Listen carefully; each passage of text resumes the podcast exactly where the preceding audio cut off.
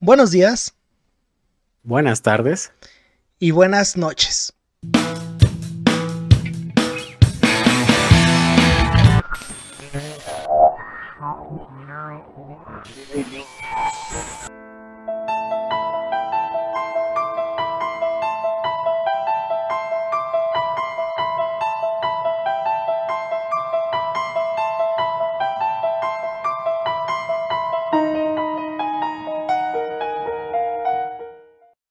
Pues bienvenidos nuevamente una noche más, porque les recomendamos ampliamente que escuchen este episodio en la noche, porque se tratan de películas de terror que en esta semana, pues más que ser películas de terror, yo diría que es una película pues de la cultura popular que ha tenido demasiadas influencias que incluso podría ser considerada de comedia hoy en día. Y la otra pues es un terror psicológico del que la verdad no estamos acostumbrados casi, casi, casi nada. Yo esta película no la había visto. Eh, Cristian, tienes gustos muy raros. Sí, sí me lo han dicho.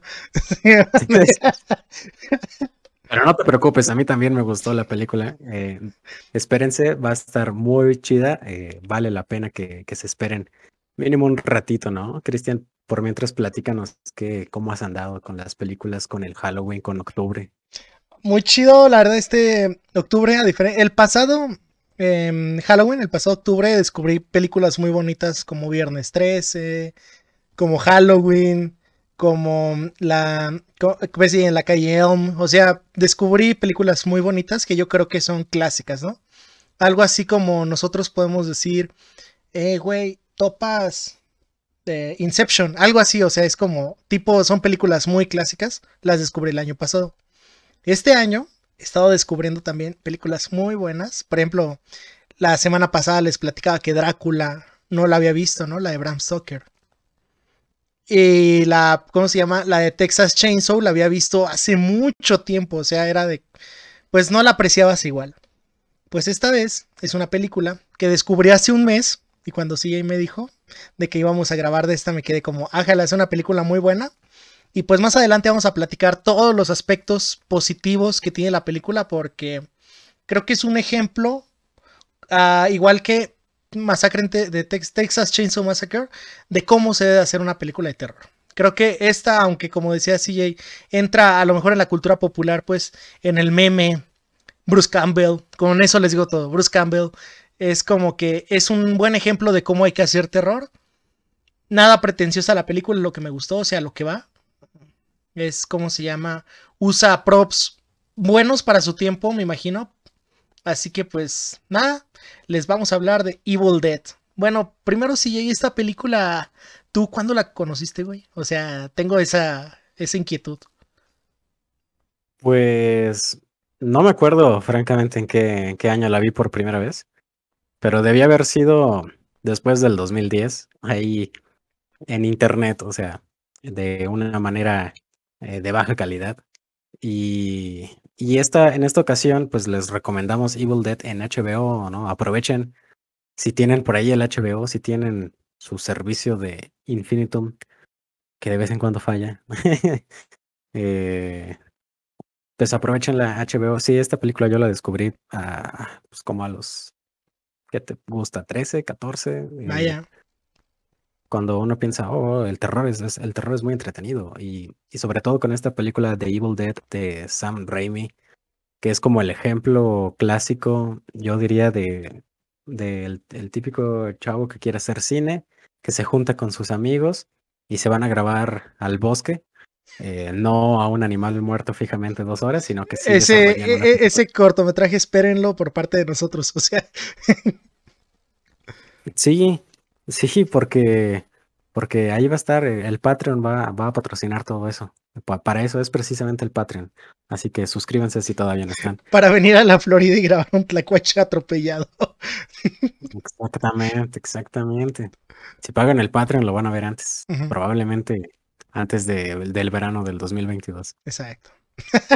Pero sí, The Evil Dead es básicamente el sueño de todo cineasta joven, eh, que tu película serie B de terror se vuelva un clásico instantáneo Película de culto aparte, no manches. Película de culto, referente de la cultura pop. O sea, The Evil Dead se grabó con 300 mil dólares, que o sea, sí suena mucho dinero. Pero, para, una, película, eh, es muy, muy poquito, exactamente. Entonces, sí, como les digo, a lo mejor ubican a Sam Raimi de Spider-Man, lo cual es perfectamente justo porque pues es la época que nos tocó vivir, son las películas que nos tocaron ver. Y pues eso no es Sam Raimi. Sam Raimi viene de hecho de una escuela de terror. La película, digo, la escuela de él no es que enseñara terror, sino que se dedicó a hacer películas de terror hasta principios de los 2000 o incluso después todavía con Drag Me to Hell. Mm. Eh, entonces, si quieren conocer a Sam Raimi de verdad, vean sus películas de terror. Tiene una ya por el 77 eh, que se llama It's Murder y está, está graciosona, está chistosona. Y de hecho, esa fue su primera película, It's Murder, y la segunda es The Evil Dead de 1981. En HBO la van a encontrar que dice 1983. No se preocupen, es la misma. Ahí es un error de HBO que, que no tiene becarios buenos, la riega. y, y de hecho, para su conocimiento, pues The Evil Dead es una trilogía. Eh, me decías, Cristian, hace ratito que te aventaste tú, de hecho, la trilogía, ¿no? Sí, güey. es que creo que sí te había platicado eh, hace unos días que yo esta película, bueno, bueno, la franquicia la conocí debido a la serie que tiene Netflix, ¿no? Bueno, que originalmente es de Grupo Stars, pero Netflix la compró que es la de Ash vs. Evil Dead. Es una serie de comedia, Sam Raimi tiene injerencia ahí, pero yo no sabía como que había un background. Obviamente pues te dan de cajón que Ash pues tiene un pasado como cazador de demonios, ¿no? Pero pues fue una, una grata, eh, pues fue más bien gratificante ver el origen de esto, ¿no? Que son estas tres películas. Así es, eh, es The Evil Dead del 81, Evil Dead 2 del 87 y Army of Darkness del 92. O sea, es una trilogía que abarca 11 años y no esperen una cronología tal cual como, como la esperarían en cualquier otra serie de películas clásica. Eh, Evil, Dead Evil Dead 2 incluso me decías, pensaste que era un, un reboot o un, un remake, ¿no? Porque la historia en sí está, está rara. Y Army of Darkness tiene cosas de viajes en el tiempo combinada con magia negra. Bueno, la magia negra la vemos desde la primera. Está rara. Sam Raimi y Bruce Campbell, que de hecho son muy, muy buenos amigos, son befos. Eh, ambos participan en los proyectos el uno del otro. Eh, pues les gusta hacer cine a su manera, la verdad. Em, Sam Raimi, de hecho, es el, el escritor de la película. Eh, él la dirige, él la escribe y en la música sí, bueno, aquí sí tiene eh, colaboraciones de Joseph eh, Loduca, que de hecho este cuate es el que hace la música en cualquier cosa que vean de Evil Dead, ya sea las películas, eh, la serie incluso, los videojuegos, la música la hace Joseph Loduca. Y también está involucrado en proyectos de la franquicia Chucky, o sea, no en todas las películas, pero sí en alguna que otra Loduca hace la música. Y la fotografía es de un tal Tim Philo, que la verdad es que en su cinematografía, si lo buscan en IMDb, no tiene gran cosa. Y sus películas son demasiado, demasiado indies. Y en la edición, Edna Ruth Paul, que pues sí viene de una agencia de edición, o sea, no, no es que conocieran editores profesionales, pero algo, algo gracioso o interesante, mejor dicho, como asistente de editor de Edna Ruth Poe participa Joel Cohen. No. A lo mejor. De los hermanos Cohen. Ajá, sí, de Joel y Ethan, Cohen. Eh, fue, podríamos decir que fue gracias a Sam Raimi que los hermanos Cohen existen. Porque. Eran sus pasantes, güey. Sí, sí, sí. Solo Joel. Ethan no, pero Joel fue como que el que jaló a Ethan, le dijo, oye, vente, güey me gustó hacer cine. Y en su primer película, de hecho, Sam Raimi los ayuda a ellos, puesto que Joel Cohen le había, les había ayudado a, con hacer The Evil Dead. Es ahí una simbiosis. También son muy buenos amigos los hermanos Cohen y Raimi. Qué chido. Y, Y bueno, en el maquillaje, que también es muy importante en esta película, si ya la vieron, saben a qué me refiero. Si no la han visto, pues le van a tomar mucho aprecio al maquillaje. Es un cuate que se llama Tom Sullivan, que participa por ahí también en algunas otras entregas de Evil Dead. Y aunque no está en los créditos, Bruce Campbell también apoyó ahí con su maquillaje, con los props, porque la historia de la grabación de, de Evil Dead es muy chistosa. La grabaron en el 79, en el 80 y, ya la terminaron de grabar, se fueron los actores y la película sale hasta el 81 porque se quedan haciendo la postproducción con todos estos demonios, eh, props, eh, zombies, fantasmas que vemos. Y en todo ese tiempo, pues se la pasaban allá en la cabaña, ¿no? Así todos muy tranquilamente. Y Bruce Campbell decía, oye, ¿en qué te puedo ayudar? Ah, pues ah, ya. Eh, ese es básicamente por qué Bruce Campbell es parte del equipo de maquillaje y arte y diseño. Y bueno, el cast es muy, es muy, muy pequeño, como es una película de bajo presupuesto. Solo les alcanzó para contratar a Bruce Campbell, que de hecho a él se podría decir que no le pagaron tal cual por la película. Obviamente sí ha recibido ganancias por la película, pero para grabar esta originalmente no le pagaron. Él de hecho tuvo que poner de su cartera, empeñó la casa de sus padres para poder grabar la película. Sí, sí, sí, es una historia de sacrificio muy, muy interesante. Ahí la pueden leer. Si son ustedes de gente clásica que compra DVDs todavía, ahí van a encontrar todo ese material extra.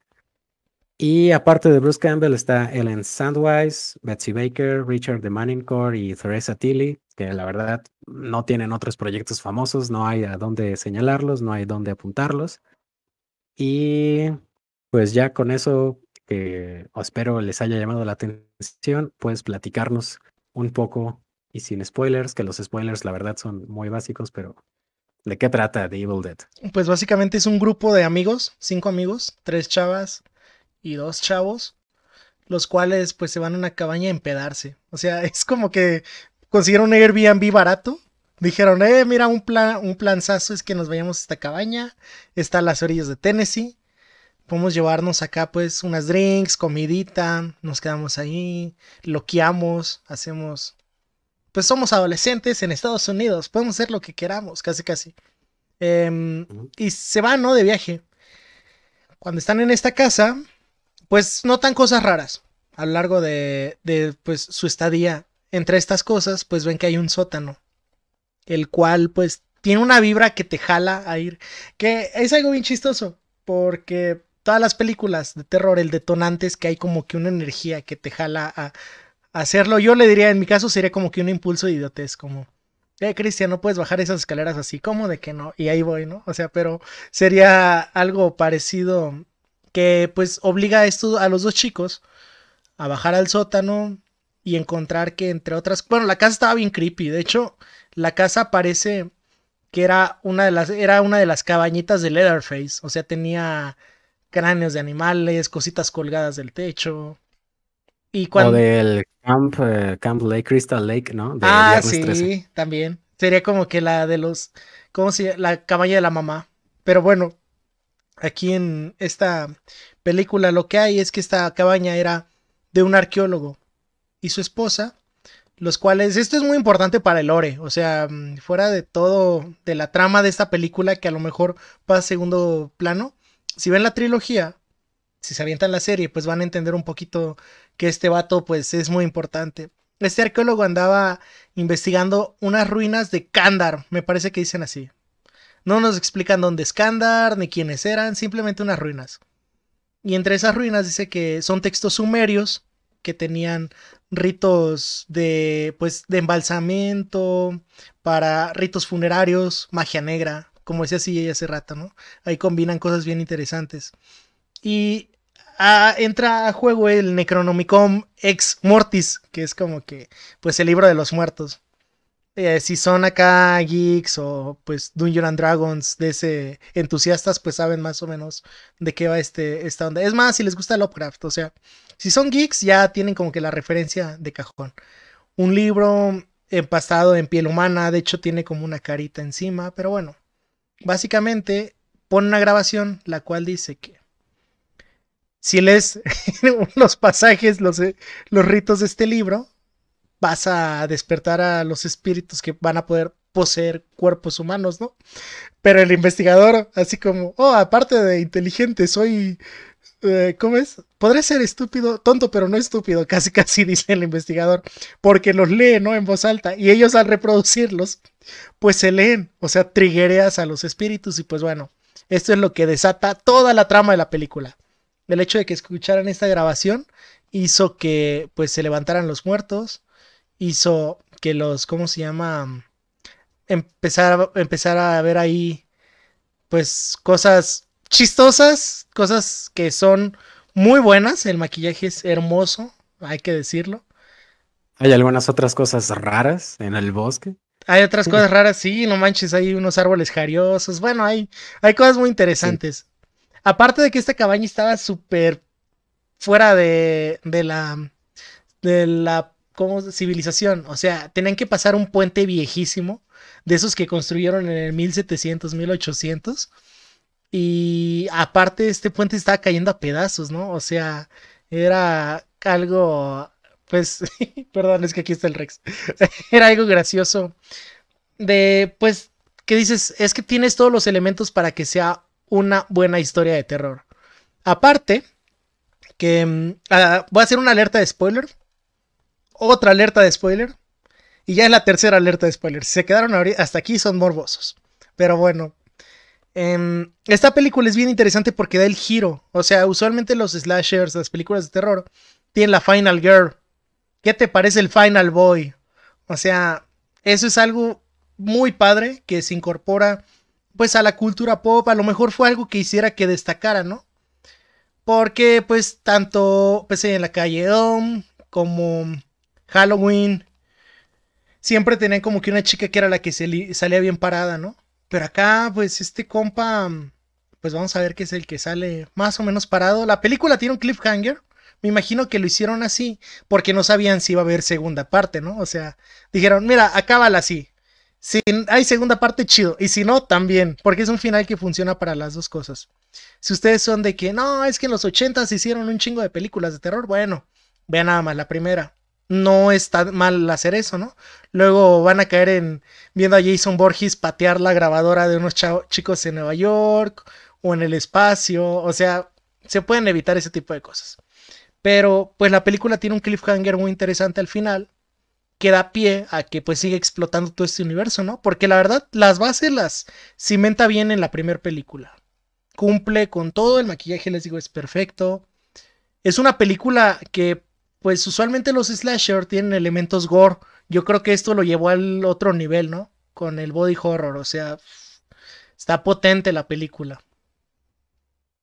Sí, de hecho, fue creo que baneada en algunos países de Europa. Eh, ya es la segunda película de, la, de las que le hablamos que, que, es baneada en algún punto del mundo por exceso de, de gore, exceso de violencia Realmente no hay mucha violencia que digamos en The Evil Dead, pero hay mucha explicitud de, de la muerte, de desmembramientos, de demonios, porque, no sé, yo creo a este capítulo le voy a poner diferentes tipos de demonios, porque pues se supone que en The Evil Dead son demonios los que toman poder, son los monstruos, en la siguiente película, bueno, es un tipo de demonio muy la sociedad. que no tienen la sociedad. Sí, la sociedad. Como Joker. La sociedad es un demonio. Eh, pero sí, apuntaste todo perfectamente. Mm, Viernes 13, Halloween, eh, Pesadilla en la calle, son todas franquicias de más de 10 películas y eso sí está muy difícil de ver. The Evil Dead nada más son tres y las tres son buenas. La tercera sí puedes decir que es una jalada, pero las tres son buenas. Eh, la serie no la he visto, pero el, el plot, eh, la, la, trama está interesante, la verdad. Yo creo que sí la voy a terminar viendo. Y, y la historia que les platicaba al principio, o sea, pues es la historia de que tú como joven cineasta quieres grabar una película con tus amigos y pum, resultó que te conviertes en un referente de la cultura pop. Eh, lo que les decía de Bruce Campbell sí es real, él verdaderamente eh, empeñó la casa, la casa de sus padres eh, para poder sacar un préstamo bancario y terminar de grabar la película y poder imprimirla en 35 milímetros para sacarla en el cine. De hecho, por eso es que Sam Raimi lo pone como coproductor, porque se aportó buena lana. Y otra cosa interesante, aparte de lo de Joel Cohen, que les digo, es como un origen más o menos similar. Sin los hermanos Cohen no hay Sam Raimi y sin Sam Raimi no hay hermanos Cohen. Eh, ah, bueno, antes de este, de este dato. Ah, no sé si notaste o si, si has notado tú, Cristian, que has visto películas de Sam Raimi. El, el carro de Ash, el Oldsmobile Delta 88, es como una marca del director. Es como los cigarros Red Apple acá en Tarantino. O sea, es un elemento que se repite, ¿no? Sí, sí, sí. Aquí es el carro de Ash Williams. Y en Spider-Man es el carro del tío Ben. Luego también es el auto de Annie en The Gift, otra película de Sam Raimi. Y el auto de la señora Ganush en Drag Me to Hell. Así que pongan la atención a esos detalles, marcas del director. Otro dato, la película en realidad no se iba a llamar The Evil Dead, se iba a llamar Book of the Dead pero dijeron, como que en Estados Unidos no va a llamar mucho la atención la palabra book. Es que está el libro del mormón, está el libro de... O sea, tienen demasiados libros, ¿no? Aparte de eso, es que dijeron, no, pues es que no, a la, gente en Estados Unidos no le, no le gusta leer y si ya ponen la palabra book, el libro de los muertos, como que iba a ser algo pesado. Entonces por eso deciden cambiarle a The Evil Dead. Y acá en Latinoamérica, que de hecho específicamente a México llegó hasta 1985, se tardó cuatro años en estrenarse, pues le ponen el despertar del diablo. Sí. Sí, el despertar del diablo, que no es una traducción literal, pero es una traducción acertada, porque tal cual sí se trata de eso. Sí, este, ¿cómo se llama? Creo que otro acierto de, de toda, de, bueno, de la construcción de esta película fue es, como decías tú, ¿no? Es el ejemplo de cuando, cuando se quiere, se puede. o sea, y, y, hay que denotar mucho que si bien los actores no tienen, bueno, Bruce Campbell tiene una actuación hermosa, él, o sea, actúa bien. Obviamente, pues, por más buena actuación, pues, el tiempo va mm, oxidando ciertos aspectos de la película, pero yo creo que en su momento estuvo perfectamente actuada, ¿no? O sea, no se siente, en ningún momento se siente forzada, vamos. Y es muy dinámica la película. Algo que no me gusta de otras sagas, como mencionábamos hace rato, es que a veces tardan demasiado dándole, escarbando en el por qué pasa esto, ¿no? Y en esa película no. En menos de cinco minutos, no es cierto, en menos de tres minutos, te dijeron por qué está pasando todo. o sea, creo que eso. Sí, es, es muy accesible, la verdad. Es, está pensada para que la veas una vez y ya. Eh, la suerte les dio oportunidades de hacer más cosas, pero sí, está pensada para hacer una única película, como lo decías. El final, ese final sí fue a propósito, pero cierra y aparte no cierra la historia. Yo digo que es muy inteligente Sam Raimi al, momento de hacer sus películas. No digo que sean obras maestras, pero sí son películas que tienes que ver mínimo una vez en tu vida, ¿no? Ok, ¿otra cosa que decir de The Evil Dead?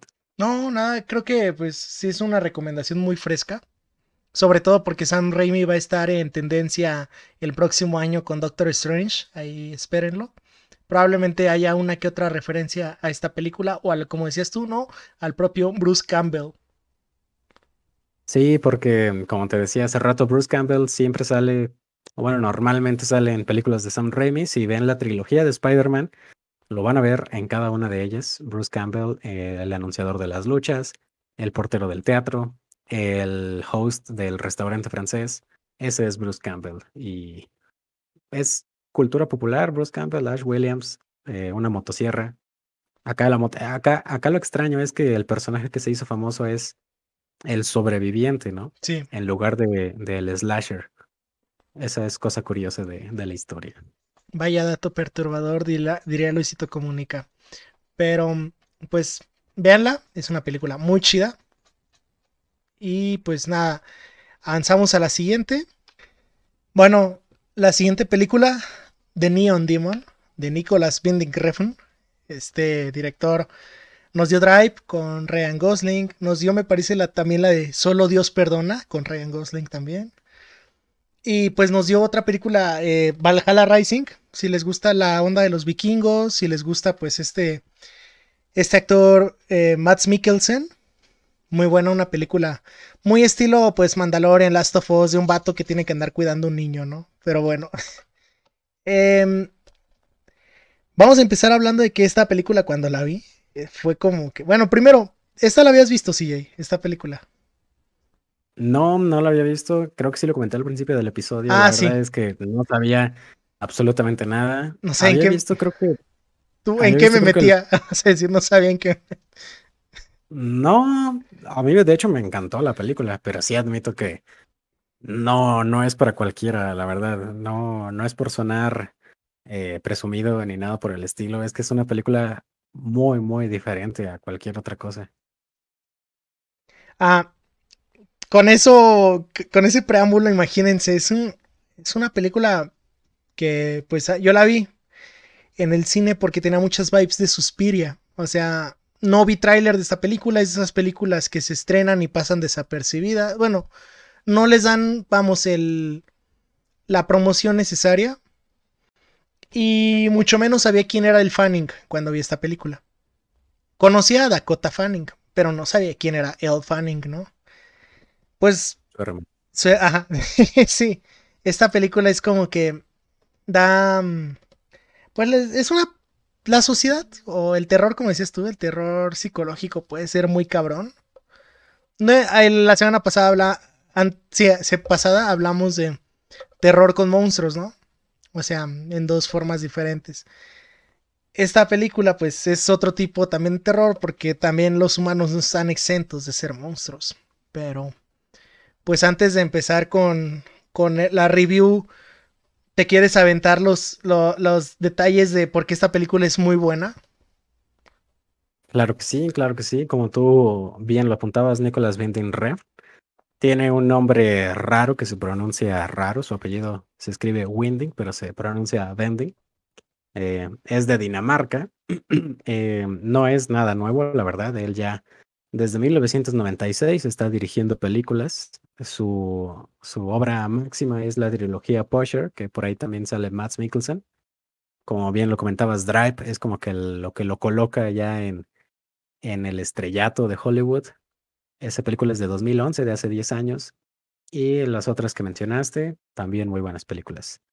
Eh, los escritores de The Neon Demon es, aparte de Nicholas Vanden Re, eh, Mary Laws, que es su primer y único guion de cine que ha escrito.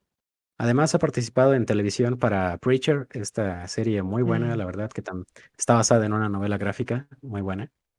Y también escribe Polly Stenham, que es su primer guion. Y la verdad es que no, no, no ha tenido mucho trabajo destacado antes ni después. Em, es como que un, un, equipo muy nuevo a la hora de escribir una película aparte de Nicolas Vanden Luego, otro aspecto muy importante que es la música, Cliff Martínez. Eh, no chequé de dónde es, pero pues, supongo que tiene un origen latino por el apellido. Ella ha acompañado a Nicolas Winding en Drive, en Only God Forgives. Y, y creo que básicamente ese es su trabajo más popular, no tiene otras cosas tan conocidas pero sin duda que sí, sí es un maestro a la hora de hacer música. Y después el aspecto a que a mí más me gustó, no sé si a ti también, pero la fotografía de Natasha Breyer, que no, cosa curiosa, no tiene un trabajo famoso, ni muy conocido, ni muy amplio que digamos. Yo apuntaría que The Neon Demon es su trabajo conocido, su buen trabajo famoso de Natasha Breyer. Es una fotografía, pues, que evoca, yo diría que a películas como de Stanley Kubrick, ¿no? y, y con aspectos RGB como en Suspiria, ya bien lo dijiste. Y además, bueno, el editor de la película es Matthew Newman, editor de Drive, editor de Sicario 2, editor de Without Remorse, esa película ya les hablamos de ella, con Michael B. Jordan. Y después el cast. El cast pues eh, la actriz más conocida es Elle Fanning, aunque mucha gente no la conozca, pero Pues Elle Fanning, si ubican Maléfica, ella es la que la haría de la Bella Durmiente, que no sé cómo se llame en realidad el personaje. Está Carl Glossman, Jenna Malone, que ella, Jenna Malone es bastante conocida. Sí. Nada más que no, no es famosa, que digamos así, de ah, Jenna Malone, no, pero sí es conocida. Es, Oye, salen los Juegos del Hambre, güey. Te iban a dicen así o sea, cuando la ven. Eh, ajá, en los Juegos del Hambre es Johanna Mason, pero en Donnie Darko, desde Donnie Darko ya está saliendo en el cine, es Gretchen Ross. Luego también está Be- Bella Heathcote, Abby Lee, que también es muy famosa, salió en Mad Max, eh, es Dak. Abby Lee. Y aparte está Keanu Reeves con un personaje recurrente, no es ni principal ni secundario, es un personaje recurrente, pero pues por ahí sale Keanu Reeves. Con eso en mente, pues en realidad no hay muchas cosas más que decir, más que cuidado, cuidado al ver esta película. Yo, yo diría que prepárense un café, llévense mejor comida, ¿no? Y, y bueno, si quieres, adelante. Va. Pues. Es, eh, la historia es- no es nueva, o sea, la verdad es algo que es un secreto a voces, diría yo. Eh, habla de los sueños grandes que puede tener una chica que viene de un lugar pequeño, ¿no? En este caso, pues el sueño es, es ser modelo. Y pues para ser modelo en Estados Unidos, para armarla, aparte de tener las aptitudes pues físicas, psicológicas, debes de, de tener en mente que vas a ir a la gran ciudad, ¿no? A competir con envidias, a competir con pues obstáculos que se le van a poner a uno, con egos, sobre todo con egos. Si alguien tiene el ego grande es un fotógrafo y una modelo, se los digo por experiencia, pero pues eh, sin, sin más que, que, que decir aparte de esto, pues, la personaje de Elle Fanning me parece que se llama Ellie, ¿no? O ¿cómo le pusieron aquí? Jesse, Jessie. Jessie pues tiene este, esta aspiración de ser modelo y se lanza así de lleno en su llegada a Los Ángeles. Sí es en Los Ángeles, ¿no? Donde se citó la película. sí es. Conoce, pues primero llega así a- al borras, diríamos aquí en México. Ella va a buscar una agencia, va a buscar un fotógrafo que conoce en internet y ahí tiene una relación medio interesante con él porque pues ella asegura en todo momento que no son nada.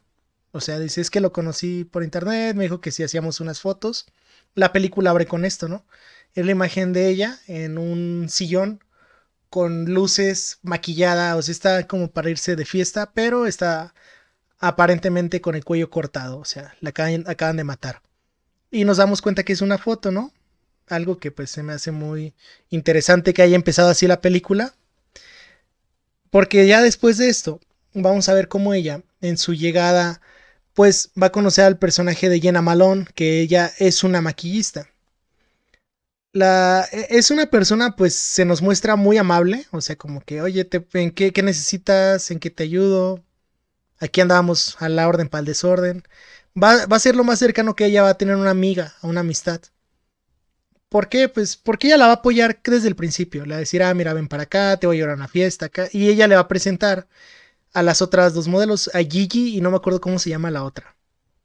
Em, Mm, A Gigi y a Sara. Sara. Sí, me parece que es Sara. Gigi y Sara. Pues estas dos son modelos ya más experimentadas. Que pues ya, te, ya se saben cómo mover en el medio y todo. Bueno, la película nos va a mostrar cómo Jessie se va abriendo camino, ¿no? Por mérito propio, podríamos decir, porque usualmente, pues, entre las envidias y todo esto, se da como que es que no, aquí no puedes avanzar si no te acuestas con él. Bueno, si eres mujer, ¿verdad? O si no haces este favor. Como que no, es una forma muy cruda de, re- de re- relatar ese aspecto de la sociedad, ¿no? Este mundo, el modelaje. No estoy diciendo que sea real, no estoy diciendo que sea falso. Probablemente, pues, la realidad supera la ficción. Es algo que hay que tener siempre claro cuando vemos una película. Y dices como, bueno, ella cuando llega a una agencia grande para que la fichen, como quien dice, o sea, para firmar contrato, le preguntan qué edad tiene, ¿no? Y ah, tengo 18. Y luego le piden la licencia de conducir. Le dice, pues, su manager, como quien dice, bueno, ¿sabes qué? Te podemos contratar, pero necesitamos un permiso de tus padres, ¿no? Porque estás muy chiquita. O sea, aquí nada más nos dejan entrever eso. Pues para esto, ya tenemos el background de que a Jenna Malone, está, el Fanning le había contado, oye, ¿sabes qué? Es que pues mis papás ya no están, ¿no? Dando a entender que murieron, o sea, vivo sola, estoy sola en el mundo, sola, solín, solita. Y pues esto hace como que más gente como que tenga, pues, lástima, le genere como, pues, este, no sé, ah, pobrecita, pues, Anita la huerfanita, hay que, pues, quererla, apoyarla. Y a la par de esto, pues vemos de que eso se puede ver como una debilidad ante las otras personas, porque incluso una de las modelos, que se jacta, Gigi me parece que se jacta de pues estar operada hasta donde no. De, ella toma como halago que su cirujano plástico le diga a la mujer biónica, ¿no? Y Jessie le dice, ¿acaso eso es un halago? Y esta no pierde el tiempo. Ah, oí que tus papás murieron, debe ser muy duro para ti, ¿no? O sea, ya desde ahí te das cuenta, wow, estas personas no se andan por las ramas. Em, vamos a tener que, pues, en la ciudad Jesse vive, conoce a la única persona que conoce aparte de su amiga es pues a su novio, pareja, pana, el fotógrafo, ¿no? Eh, y e, ella vive en un motel, o sea, literal, renta un cuarto de motel, un motel de mala muerte. Y el gerente del motel es nada más, nada menos que Keanu Reeves, en un papel que muchos dicen es que no hay motivo para odiar a Keanu Reeves ve esta película y al menos al personaje de Keanu Reeves lo vas a odiar. O sea, puedo decir nada más eso. Para, no es, aquí no es, no es eh, personaje de no es Neo. No estás viendo ese tipo de películas. No estás viendo a John Wick. Estás viendo una película donde Keanu Reeves, pues, es un personaje bastante despreciable. Y, pues, como dices tú, no es un personaje ni primario ni secundario. Simplemente es un güey que está ahí. O sea, es necesario para la trama de que él esté ahí eventualmente la película, hay lo que me gustó de esta película es que hay tomas, hay escenas que no sabes, bueno, si, si llegas, si le pones atención te puedes dar cuenta si es un sueño, si lo está imaginando o si de verdad pasó. Es algo muy interesante de esta película. Va a haber varias veces que pase esto. Pues Jesse nada más ya para terminar va a tener un enfrentamiento, como quien dice, con cada una de estas personas, ¿no? Con Sara, con Gigi, con su amiga. Enfrentamiento como tal no, simplemente es como que pues va a tener un momento en el cual pues va a estar cara a cara con cada una de ellas y van a ver pues cuestiones ahí que les digo, en esta industria pues los egos son gigantes, ¿no? Y ella es una pobre niña de 16 años que está incursionando en el mundo del modelaje. Es como que lo más... O sea, que dices como... Es que esto podría ser real, güey. O sea... Sí, de hecho, Elle Fanning sí tenía 16 años cuando grabaron la película. Así que sí se ve real. Todo es hiperrealismo con algunas cosas generadas por computadora. Pero, em, pues, The Neon Demon está, está difícil describirla, la verdad. Eh, yo diría, como para resumir lo que nos acabas de contar, pues es Elle Fanning, Jesse enfrentándose al demonio de la sociedad. O sea, la sociedad aquí es como que el problema. Es eh, la belleza, el modelaje, las críticas, la envidia, todos esos problemas que se transforman en otra cosa. Es una película de terror. Recuerden que estamos contándoles películas de terror, recomendando, mejor dicho, películas de terror. Así que no esperen simplemente el plot de la Mm, de la niña que quiere ser modelo y no puede. Esperen eso, sumado más una película de terror y terror sumado más la cuestión de que es terror psicológico, no es un slasher, no es eh, nada sobrenatural, nada por el estilo, no. Por eso es que les digo, es una película muy diferente a lo que podrían ustedes encontrar eh, comercialmente hablando. Mm, yo no sabía que esta película se estrenó en el cine. Hace rato comentaste que sí. Porque de hecho, pues la película de los derechos de distribución los tiene Amazon. Eh, de hecho, la pueden encontrar en Amazon Prime Video. Y en Estados Unidos, pues creo que sí se estrenó en Amazon y aquí se estrenó en el cine, que bueno, es, yo digo que esa es una muy buena, muy buena decisión haberla estrenado en el cine porque definitivamente es una película que se pensó para estrenarse en una sala de cine, Sí. con las bocinas, con la imagen increíble, porque la fotografía es increíble. Tiene, como les digo, muchas referencias a películas de Stanley Kubrick tanto por la fotografía, tanto por cosas muy obvias como que mencionan eh, un labial que se llama Red Room, Ajá. eh, o obvia referencia, ¿no? A The Shining. Y algo curioso, de hecho, Elle Fanning no era la, la primera opción para ser Jesse. Iba a ser un poco diferente la película porque quien iba a protagonizarla era Carrie Mulligan. Si recuerdan ustedes eh, Promising Young Woman. Ujú. Eh, la protagonista es Carrie Mulligan, que sí es una actriz un poquito más grande, o por lo menos aparenta más edad. Sí, tiene la cara como que muy avejentada para su edad. Para su edad sí se ve muy grande. Eh, entonces hubiera sido un poquito complicado, ¿no? Eh, si ya la vieron o si, si están viendo esto después de haber visto la película, yo creo que comprenderán que hubiera sido complicado mostrar a Carrie Mulligan en el, en el papel de Jessie. Y, y de hecho también eh, uno de los títulos originales para la película iba a ser I Walk with the Dead, yo camino con la muerte o camino con los muertos, cosa que también encaja en el plot de la película. Y bueno, pues advertencias. Muy advertencias, explícita. diría, Muy, es muy. muy explícita, pero, pero no explícita en muertes, no explícita en slashers, no explícita en sangre, no. Otro tipo de explicitud similar a la de Drácula de Francis Ford Coppola, pero al mismo tiempo muy diferente y retorcida y enfermiza. Eh, tiene, Entonces, tiene una de las escenas más fuertes que he visto en el cine. O sea, probablemente tiene. Bueno. Esperen, es, esperen es algo. algo muy fuerte. Sí. O sea, a lo mejor sí dicen, ah, qué gracioso ya cuando lo ven, pero, pero no, no, no, no, es un problema. eh, hay una escena ahí crucial que yo haría que, yo pensaría que también la haría una película baneable, ¿no? En varios países de Sí, Europa. o- cañón. Más por lo normalizado que, como dices tú, o sea, puede que se ría uno al ver eso. Pero si te pones a reflexionar, güey, güey, una cosa muy grave lo que pasa ahí.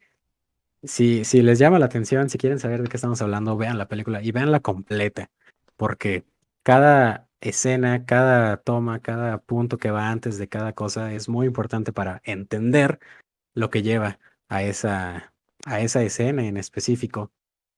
Y, y de hecho creo que esa escena, si ya la vieron, obviamente saben de qué estamos hablando. Eh, en la morgue. Ya, punto, no voy a decir nada más. Eh, esa escena fue improvisada. Eh, no, aquí sí, aquí sí entra el meme de no estaba en el guion. pero le gustó tanto a, a Nicolas. Le, le gustó tanto a Nicolas Remp que la dejó en la película. Sí, sí, así es. La actriz misma lo ha dicho que, que fue improvisado. Pues vaya improvisación te aventaste. Pero, pero ya, no sé si tengas algo más que comentar al respecto de la No, película. pues yo creo que son recomendaciones que no les harían, bueno, no sé. Yo creo que si alguien les quisiera hablar de terror, les diría, güey, ve el conjuro. O les diría, que no, eh, ya dijimos en el primer episodio, no está mal que vean el conjuro, no está mal que vean Insidious. Pero hay más, hay más cine. O sea, eh, recomendaciones de la... Por ejemplo, mucha gente, yo me incluía, yo no sabía que Francis Ford Coppola había incursionado en este género. O sea, yo no me esperaría películas como Neon Demon, a lo mejor en la, en la pijama. Es mi pijamada, yo, imagínate, güey, hacer una pijamada con Christian y que él escoja las películas. No, No. no, no, no, no, no, no, no, no, eso, no.